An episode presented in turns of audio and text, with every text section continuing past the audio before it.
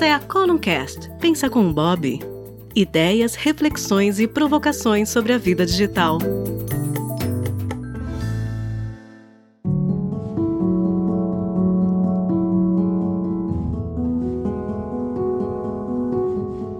Olá, essa é a nossa primeira edição da Columncast Pensa com o Bob. Eu sou o Bob Volheim e eu tô aqui para te ajudar em reflexões, em pensamentos, em revisitar suas verdades, as suas coisas para ajudar você numa vida digital melhor.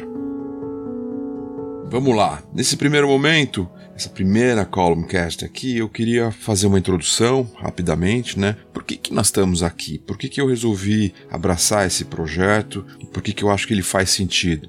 Porque eu acho que, como diz meu amigo Malcuri, nós estamos vivendo um momento de transição, né? um momento de grandes mudanças do mundo. A pandemia nos convidou para um momento de isolamento, para um momento de cuidado, para um momento de olhar para dentro, mas também nos convidou para refletir sobre a nossa vida, né? De repente tudo ficou trabalhando de casa, isolado e fazendo tudo ao mesmo tempo, né? Não, so, não mudou só o trabalho, que a gente deixa de ir para um trabalho e quem pode, com todo respeito para quem não pode, claro, mas quem pode é, estar trabalhando de casa, que é uma grande mudança, com vantagens e desvantagens, como tudo na vida, mas também é uma grande mudança porque a gente está fazendo tudo de casa, né? A gente está cuidando da casa, cuidando dos filhos. Quando a escola parou, tudo isso também gerou um conjunto de, de uma nova vida. E é esse o convite, e esse é o tempo de transição, né? Dos formatos assumidos, como o que, que é o trabalho das nove às cinco, isso é assumido. O que, que é a escola? Ou tira os filhos da nossa casa e assim por diante. As nossas vidas estavam totalmente dentro de grandes esquemões, né? E que a gente recebeu um grande convite para mudar. E tempos de mudança, tempos de transição, como diz o Malcuri, são tempos também onde aparecem os nossos bloqueios, onde a gente retoma uma série de velhos paradigmas e onde dá medo. Né? Sem dúvida, dá medo. A gente fica com medo. É natural, é do ser humano. E aí, o que, que eu acho que é a minha solução? Não, a minha provocação para medo. Experimenta e esteja aberto. Simples assim. Eu queria falar hoje, e eu vou fazer um Comcast específico sobre empatia, empatia remota, empatia online, mas eu queria falar um pouquinho hoje já sobre isso, fazer uma primeira provocação nessa nossa primeira coluna aqui. E essa provocação é que a gente acredita que uma comunicação humana ao vivo presencial é sempre melhor. E eu acho que esse é um paradigma errado. Esse é um conceito do passado errado porque ele parte do pressuposto que, por estarmos ali presentes fisicamente, estamos, estamos ali presentes mentalmente e do ponto de vista do nosso coração e da nossa, dos nossos sentimentos. E isso nem sempre é uma verdade, nem sempre procede.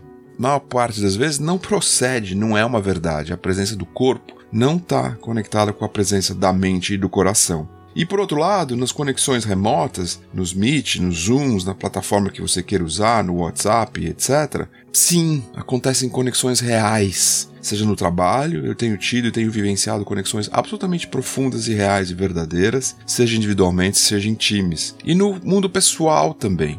Eu tenho presenciado momentos como festejos de aniversário remoto, terapia, a minha própria e de amigos terapeutas que têm narrado, que até muitas vezes eles esquecem que estão num formato digital e não num formato presencial. Amizades também estão acontecendo, conversas muito boas e muito profundas acontecendo no ambiente remoto.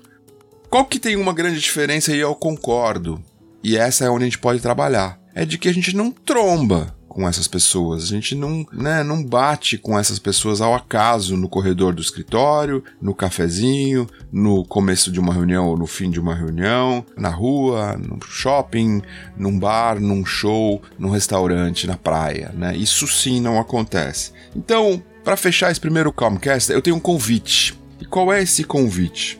Primeiro é que você repense os seus paradigmas. Não fique preso a verdades que muitas vezes não são verdades, são só convicções. Uma delas de que sempre presencial você tem comunicação melhor com as pessoas. Não é verdade. O segundo convite é ponha intencionalidade nas suas conversas, porque aí sim você não vai cruzar no cafezinho, no corredor, no show, no restaurante, na rua, na praia, com pessoas e estabelecer um novo momento de comunicação ao acaso. Isso realmente não vai acontecer no mundo remoto. Você tem que botar uma intencionalidade por trás disso. Mas esse é o primeiro convite dessa nossa primeira Columncast aqui.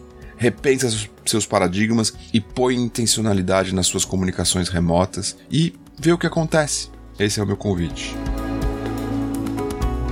Essa foi a primeira edição do Columncast Pensa com o Bob. Eu sou Bob Volheim. Um prazer estar aqui provocando você nessa jornada.